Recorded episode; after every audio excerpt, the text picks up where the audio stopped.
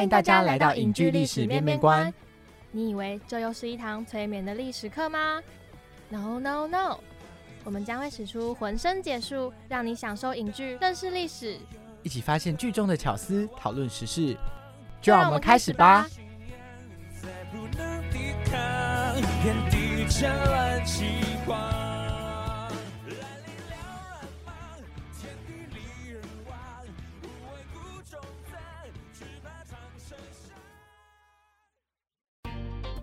世新电台，Knowledge Radio，Podcast，AM 七二九，FM 八八点一，让您开机有益，上网更得意。Hello，大家好，欢迎来到第二集的影剧历史面面观，我是主持人依依，我是主持人魏宗仁。今天呢，我们将接续上集，继续跟大家介绍穿条纹衣男孩相关的历史知识。嗯，那今天呢，主讲人是我们的主持人依依，他将会来跟大家介绍关于集中营里的一些知识，还有关于那个时候德国的一些对于青少年的一些政策。好，那话不多说，就让我们开始吧，进入到下一个单元，有够厉害！一起看历史，说历史，了解历史，有够厉害！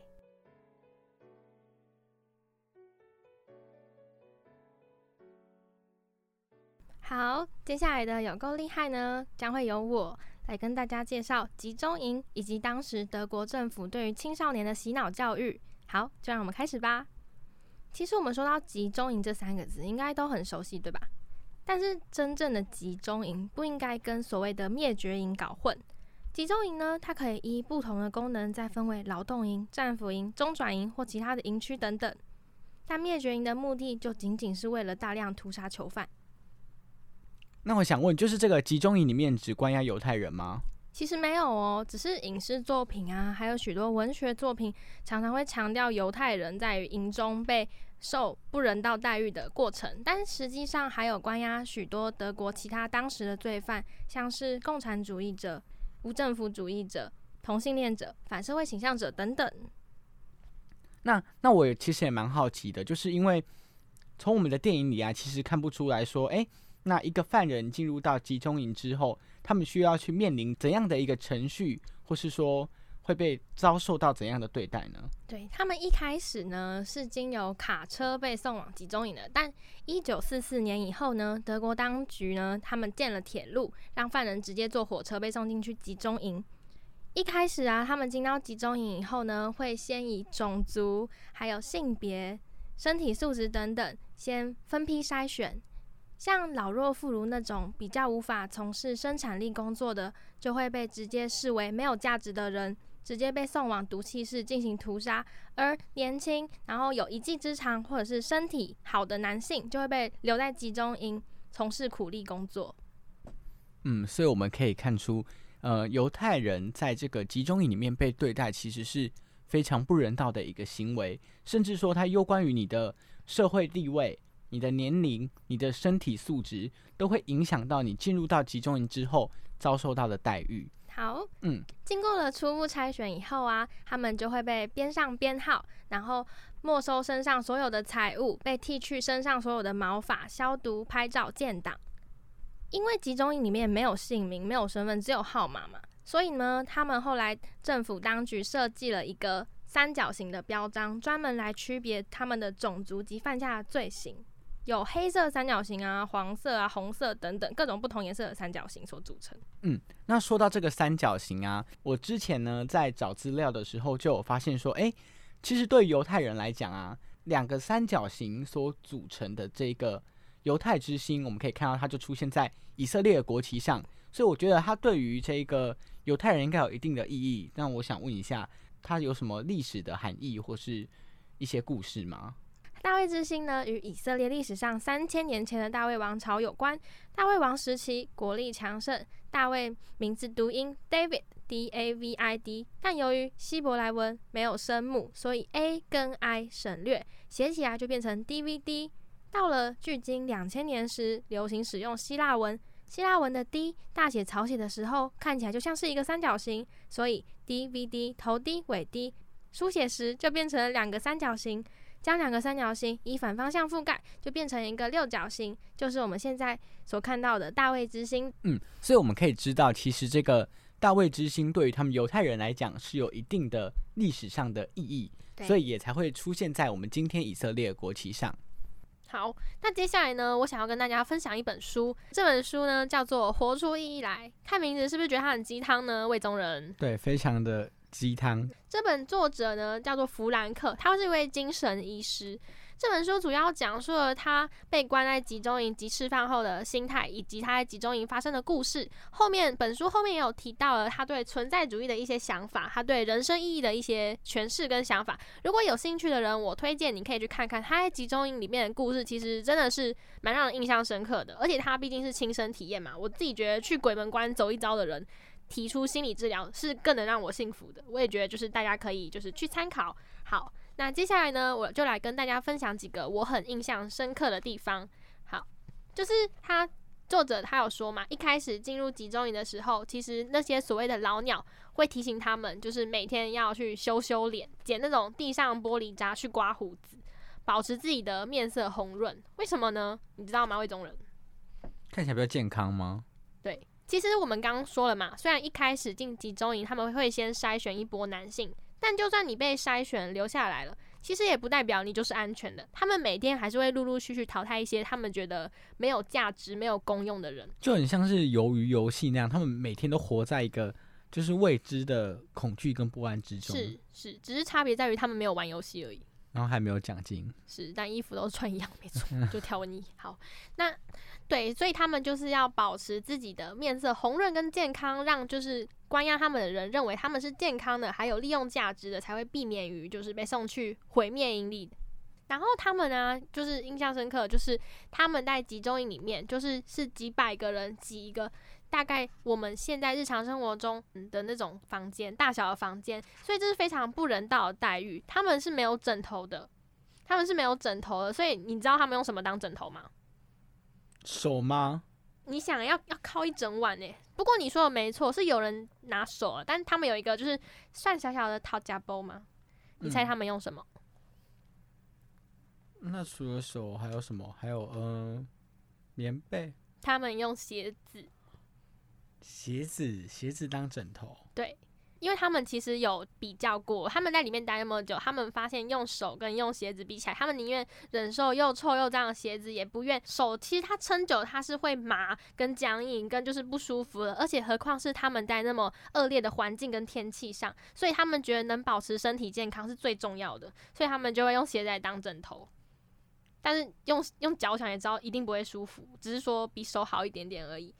对，然后还有再来就是铁丝网的部分。对于电影的铁丝网，你应该是有印象的吧？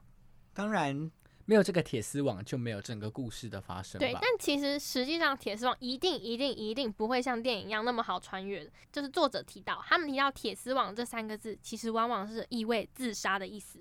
因为在集中营里的日子真的太痛苦了，身心灵的折磨，所以很多就算是那种人高马大，就是人高马大的男人，或者身体素质很好的那种肌肉猛男，其实很多人都承受不住，他们最终都会选择自杀。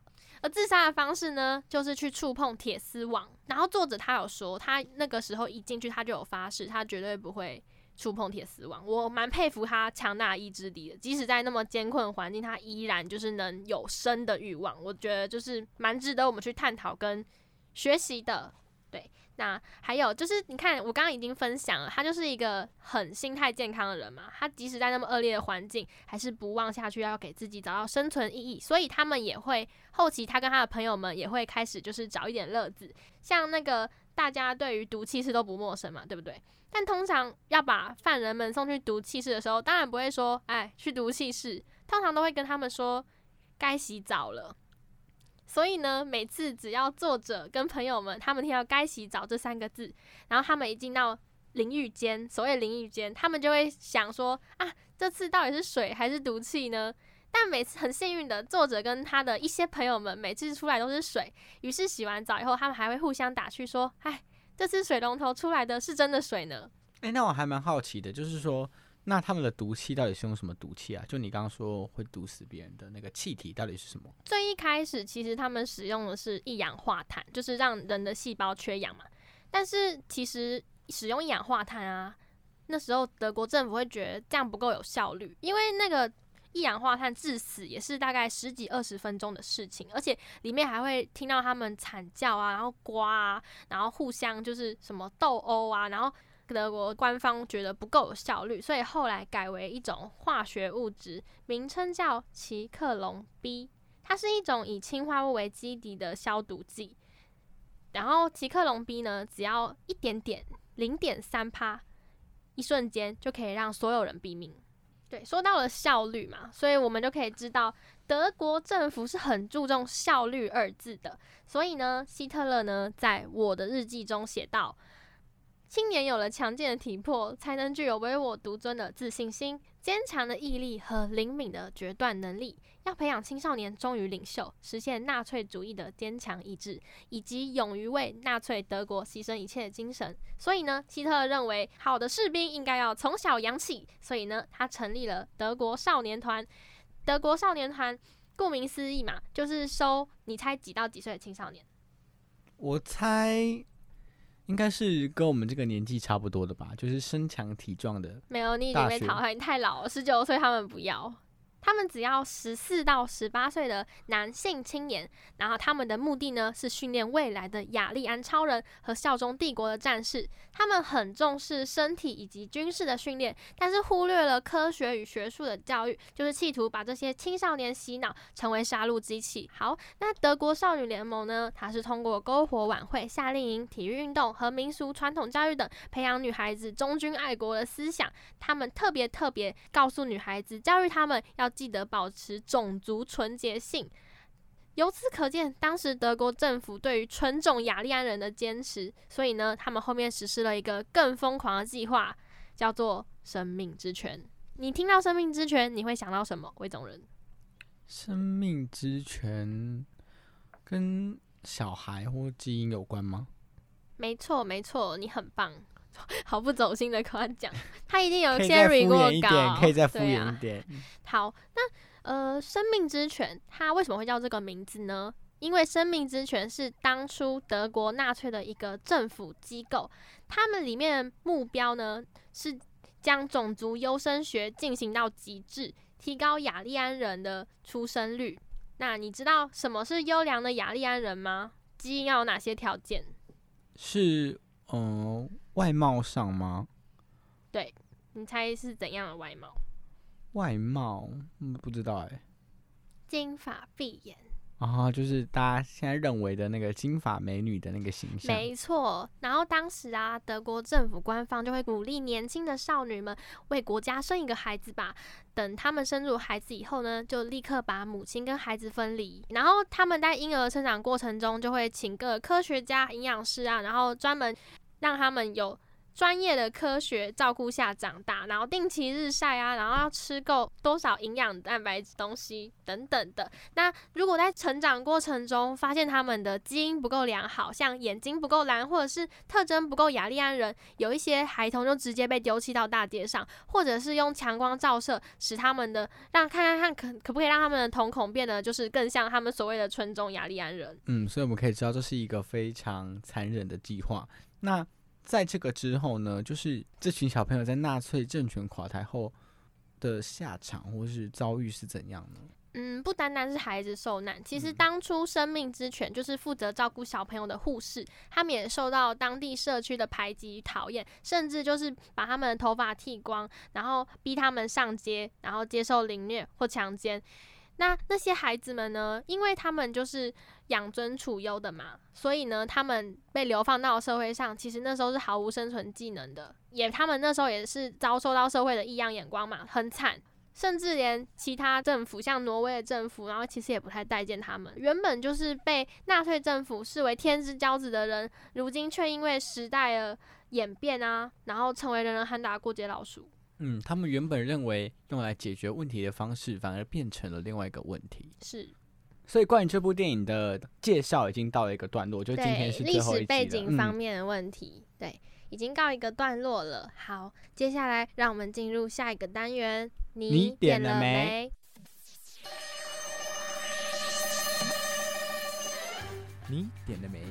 一起发现影剧中的细节与巧思。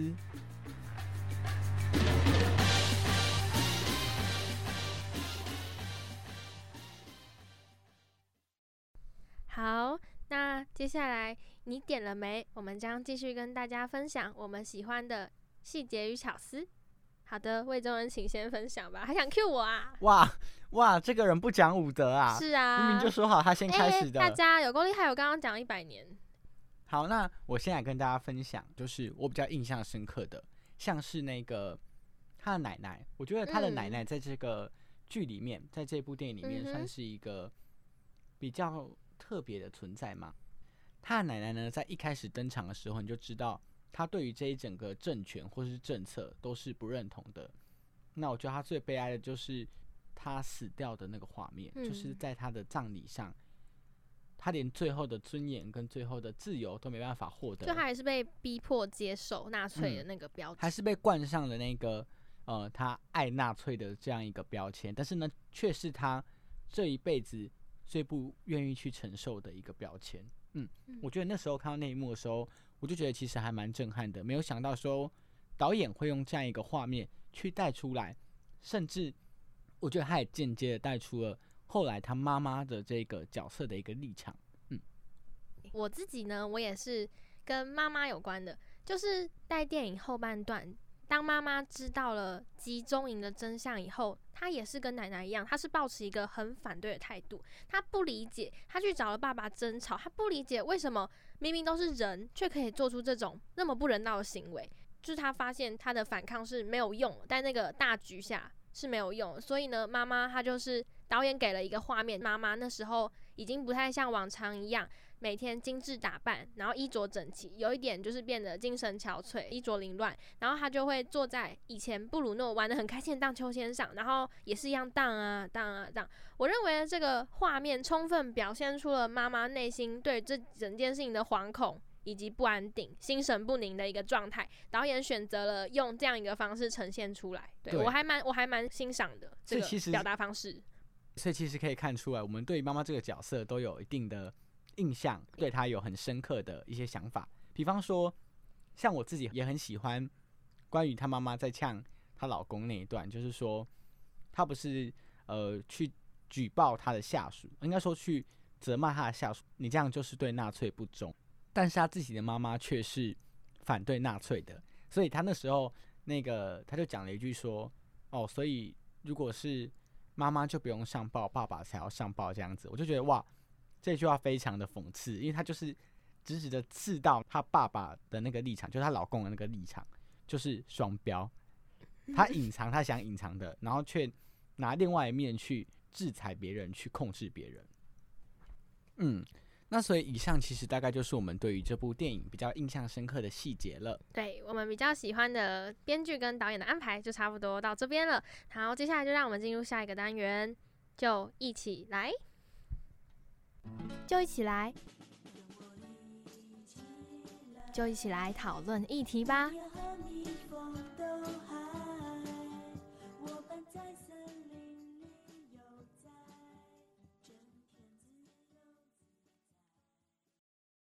就一起来这个单元呢，就是想融合现今的议题，然后来一起讨论。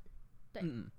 所以这一集呢，我们就是会来跟大家聊聊关于我们对战争的看法。对，因为大家也知道嘛，最近的乌俄战争打了很久，还在继续，甚至前几天还有新闻，就是让我们觉得很不能理解。嗯，因为那个时候，呃，我自己那个时候看到乌俄战争的新闻的时候，其实还蛮震惊的，因为我没有想到说，在现在这一个时代里，呃，还会爆发一个这么大规模的战争。所以我一开始听到这个消息的时候，甚至我以为是假消息，或是呃我看错了，怎么会有这样这么巨大的新闻？而且那时候算是引起轩然大波吧，因为我自己是新闻系的，然后我是在跟同学聊天的时候才听到。对啊，我甚至觉得第三次世界大战是不是要爆发了？然后嗯顺便开始问我妈说我要准备什么，然后我们要开始存钱了吗？护照什么的。那你妈说什么？我妈说想太多，不是啊，就很可怕啊。因为嗯其实大家都有一直在往这个方向猜测第三次世界大战，嗯，对。然后可是就是乌俄战争，它的确我觉得也是规模有点大到惊人。而且真的很有感，它对于我们造成的一些影响啊，关于通货膨胀啊，或是说一些物价、是，还有很多难嗯民问题。油价那些，其实你都是，甚至对于我们学生族来讲，都是会有一些感觉的。所以我对觉得它从这里我们就可以看出，其实无论是地域性的战争，或是大规模的战争，其实对于人类来讲都不是一个太好的影响。对啊，都是毁灭性的伤害啦。战争就是掠夺跟毁灭啦。我觉得，其实我们最不能理解的是，为什么至今还会有看似不文明的状况、战争这种行为出现？我们想要就是一起来探讨战争它背后是藏着怎样一个因素，会让它一直不断的发生。嗯，那我觉得其实，呃，一定要提到的一定就是人性，因为我觉得嗯战争放大来讲，它其实就是人性的一个呃利益取向吧，就是为了要取得比自己我觉得它是竞争的 max 版，嗯就是我们有分成良性竞争、恶性竞争，我觉得它就是恶性竞争里，然后最糟糕的那个。嗯它就是我觉得就是人类为了要取得更大的利益、更大的好处，那就会去做出一些更大的牺牲跟一些代价。那我觉得战争其实就是这一整个呃观念一个想法的放大，只是说，嗯，那时候看到一些关于战争的纪录片的时候，还是会觉得战争不是一个很好的手段或是手法。我觉得战争它一开始就是它其实很早很早以前就有，在我们原始人类社会的时候啊，人类已经明明演化，但是感觉这种原始的刻在 DNA 里的吗？这种自私与贪婪掠夺的本性，对我个人是很不理解的啦。嗯，就像依依说的、啊，我那个时候看到那个消息，为什么我会觉得，诶，可能是假消息？是因为我不是觉得在这个世界上，或是在现在这个时间点不会发生战争，因为我们知道，其实嗯一直以来，无论是在嗯什么时代，都有大大小小规模的战争一直发生，嗯只是说呃规模大小，嗯哼，或是它是不是地域性的这样而已。嗯，因为像现在，我们其实大家都知道，中东那边一直都不是特别的和平。对他们就一直有大大小小的战争。嗯，根本就在我们这个年代，就是没有遇过，没有看见会有这么大规模战争的发生，所以这也是第一次，我觉得我们离战争的距离更近了。就是嗯，没有想过说，哎、有生之年，在这个年代，我竟然会遇到这么大规模的战争，而且是你可以很有切身感受的。嗯，它是离我们很近的，因为它牵一发而动全身，那影响着我们的生活。对，其实这次想要做穿条纹的男孩，很大一部分就是因为战争这件事情嘛，觉得人类一直在重复犯一样的错误。明明历史上就已经告诉了我们许许多多战争是多么的残忍、多么不人道、多么不理性的行为，但是我们还是一而再、再而三的犯错。所以我觉得读历史，它不单单是读以前发生过的事情，它更多的是让我们了解一种人性，也让我们看以前的错误，让我们知道，然后改进，不要再犯。但是我如今的这种社会局面，看来就是我们虽然很不想，但是我觉得必须说一句很现实、很残忍的话，我觉得战争真的是永远都无可避免的。嗯嗯嗯，对，就像依依说的，因为人性，所以战争只会不断的发生。那，当然还是很希望到了，嗯，可能未来到了某些时候，我们可以用更和平的方式去解决，用更和缓、更平静的方式去做一些沟通和谈判。那希望大家都可以平平安安的生活。好，那我们这一集的议题聊天大概就到这里。其实我们没有要跟大家就是讲什么很大的东西，只是就是聊聊天，然后听一下我们彼此的看法。那如果大家乐意的话呢，也可以跟我们分享关于你对于战争这件事情的看法。那我们有看到，也都一定会回复你。对，欢迎大家来跟我们一起留言互动跟思考。嗯，好的，那就让我们进到下一个单元，曲曲曲独行行。听见在等等你，而我在等你。炊烟袅袅升起，本次的曲曲独行呢，跟大家介绍的歌曲是 Remembrance Remembrance Remembrance，中文是纪念的意思。接下来就让我们一起来欣赏吧。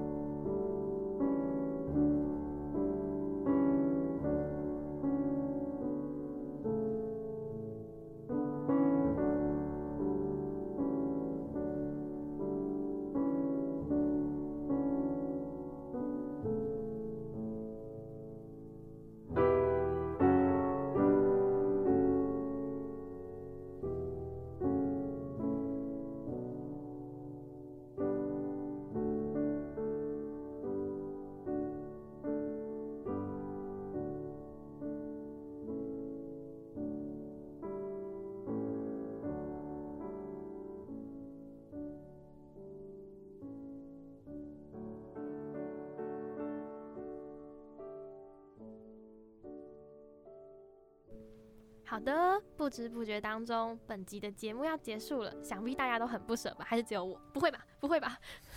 其实呃，我们应该说我们这部电影其实就到这里结束了。嗯，嗯是的，那下个礼拜呢，我们会来跟大家聊聊另外一部非常非常非常经典的中式电影，对对对非常经典的《对，霸王别姬》而且这部片其实是有融合很多元素的，比方说我们说戏曲啊，然后也包括了近代史的一些变迁。是，然后也有非常著名的演员巩俐、张国荣、张丰毅，嗯对三个真的著名的老戏骨，，对大家，我真的推荐大家真的去看，真的值得。嗯，好，那大家就跟我们一起哎期待。不对，还有就是大家，我们会在 IG 抛线动，如果你有想要问的问题或想要知道历史知识或背景，然后都可以留言给我们，对我们可嗯能会就在下一期跟大家分享。对，如果就是时间够的话，嗯就是大家尽快的跟我们留言分享，然后我们就会把大家想要知道的东西统整一下，把它做出来跟大家分享喽。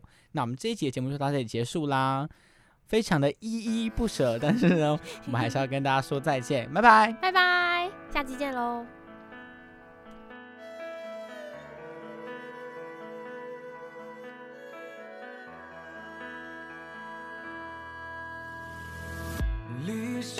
的重重叠叠，壁画的盘丝曲帖，连川草里千丝万缕的情书殷切。如有人穿越千年，平淡质朴来问切，故意奔波如历万川。跃人马之